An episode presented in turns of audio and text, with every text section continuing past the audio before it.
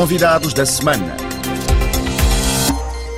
Abrimos esta semana de atualidade vista pelos nossos convidados com a luta contra o racismo e a violência policial nos Estados Unidos, que nos últimos dias tem dominado as atenções depois da morte de George Floyd, afro-americano de 46 anos, asfixiado por um polícia em Minneapolis no passado dia 25 de maio. Este novo caso, entre inúmeros outros da violência policial e racismo nos Estados Unidos, provocou uma onda de indignação e protestos para reclamar igualdade de direitos e tratamento naquele país. Na ótica de Manuela Ernesto Pinto, estudante angolana em Ciências Políticas em Washington, algo tem necessariamente de mudar independentemente da camada social, da pessoa, do bairro ou zona onde vive, a gente apanha isso por tabelas. E, portanto, estar ali, estar a fazer com que as nossas vozes sejam ouvidas, é importante para a gente defender, para a gente proteger, para a gente cuidar e preparar um futuro melhor para os nossos filhos.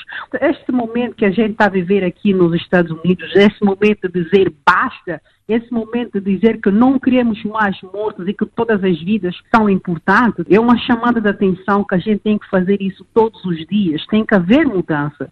Também na ótica da Ariana Veraz, correspondente do canal da televisão angolano TPA em Washington, isto vai dar resultados concretos. Eu acho que pega agora porque a tendência foi crescendo. Os abusos foram sendo contínuos, já não, não é apenas um caso de George Floyd, existem muitos outros casos. Eric Garner, Brianna, muitos, muitos casos de afro-americanos que foram vítimas da brutalidade policial e que realmente não houve é, é, uma ação como a que estamos a ver agora no caso de George Floyd. Agora por quê? Porque, primeiro, é que a forma como George Floyd morreu a mãos da polícia foi extremamente violenta e em meio de uma pandemia como o coronavírus, só para verem como é que todos os americanos e o mundo ficou chocado da forma como George Floyd morreu, fez com que os americanos nem sequer se preocupassem com a pandemia, unissem e em uma só voz pedissem justiça para George Floyd. Hoje a mudança está a acontecer e é diferente porque vê-se também muito mais união.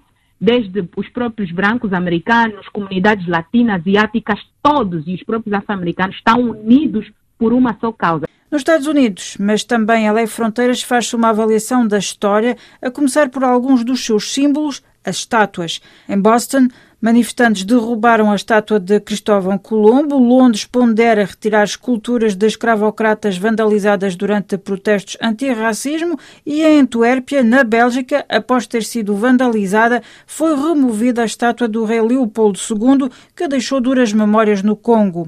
Bruno Sena Martins, investigador de origem cabo-verdiana e guineense, ligado ao Centro de Estudos Sociais da Universidade de Coimbra, considera que este fenómeno é a tradução de uma sociedade que não operou a transição de um historial de discriminação para uma consciência antirracista.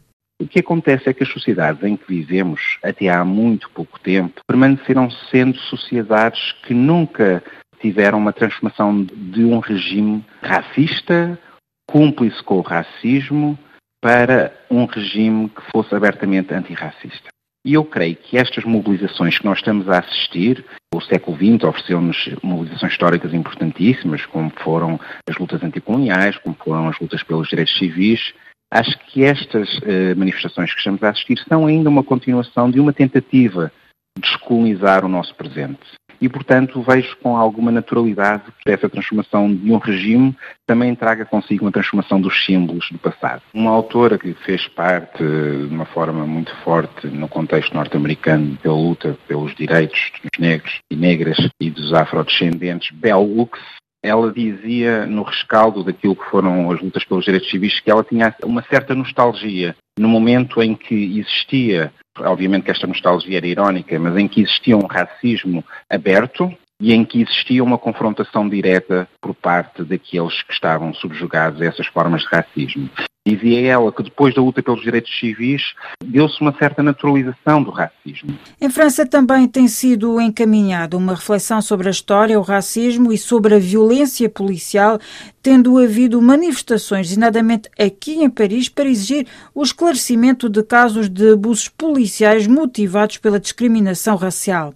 Rafael Lucas, professor universitário de origem haitiana em Bordeaux, considera que a França tem tido políticas contraditórias.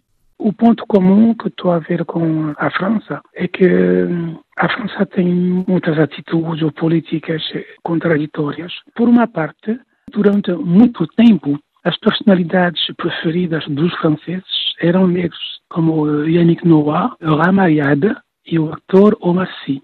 E por outra parte, o partido que teve mais votos enquanto partido, a quando das últimas eleições, foi o Front Nacional, o Rassemblement Nacional.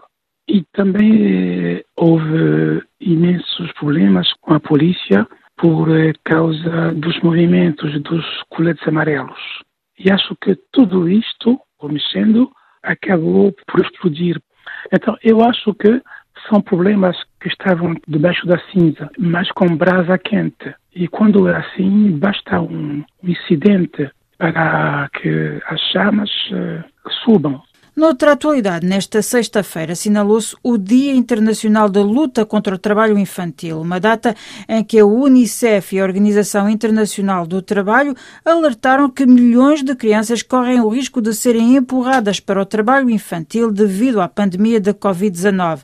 Carla Mussa, especialista em proteção da criança na Unicef em Moçambique, deu conta da situação que se verifica naquele país. O país está a enfrentar uma situação difícil, cada dia há um aumento do número de casos, há um reforço das medidas de proteção, que naturalmente são necessárias, e uma delas que o Estado adotou foi a de encerrar as escolas. No entanto, o encerramento tem os seus uh, impactos negativos, Muitas crianças estão nas ruas a brincar, muitas crianças ficaram sem um contato com a escola, não há condições para grande parte das escolas de prover serviços de ensino à distância. Para a dirigente associativa Dalila Macuacua, a pandemia apenas reforçou uma realidade já existente. Esta realidade não é de hoje, apenas o Covid-19 veio reforçar, porque Moçambique a maior parte das comunidades que vivem nas áreas pré-urbanas e vivem nas áreas rurais depende de uma economia informal ou dependem dos produtos da machamba. E essa economia informal tem que ser diária, as pessoas têm que se fazer à rua para poderem vender e comprar os produtos. E as crianças, nesse momento de Covid,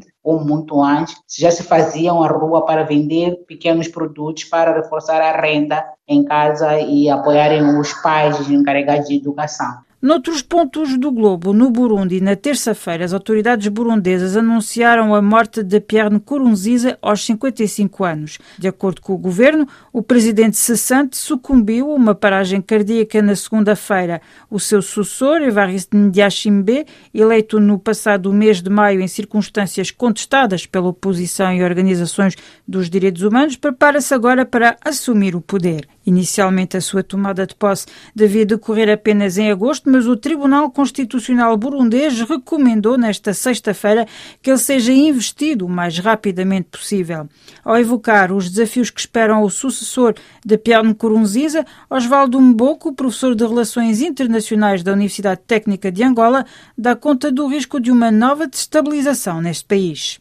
De uma coisa, o presidente Evaristo deve ter em linha de atenção não poderá governar contra os militares no Burundi. Então ele deverá governar com os militares, que é uma estratégia muito arriscada pela qual eh, fica propenso a, a, um futuro golpe de Estado, porque o Burundi tem essas características. Se o presidente Evaristo apostar numa estratégia de governação inclusiva e participativa que representa as diferentes forças políticas e os diferentes estratos étnicos e culturais do, do país, ele poderá ter um país muito mais unido. E isto permitirá que tenha aceitação popular da sua própria gestão. Mas o Burundi tem problemas bastante gritantes. É, tem uma pobreza bastante acentuada, um nível de analfabetismo, índice de desenvolvimento humano bastante negativo, desemprego. Tem um problema bastante profundo. Um país que sai de guerra e depois entra numa governação do presidente Pierre Nkurunziza bastante conturbada, com vários problemas,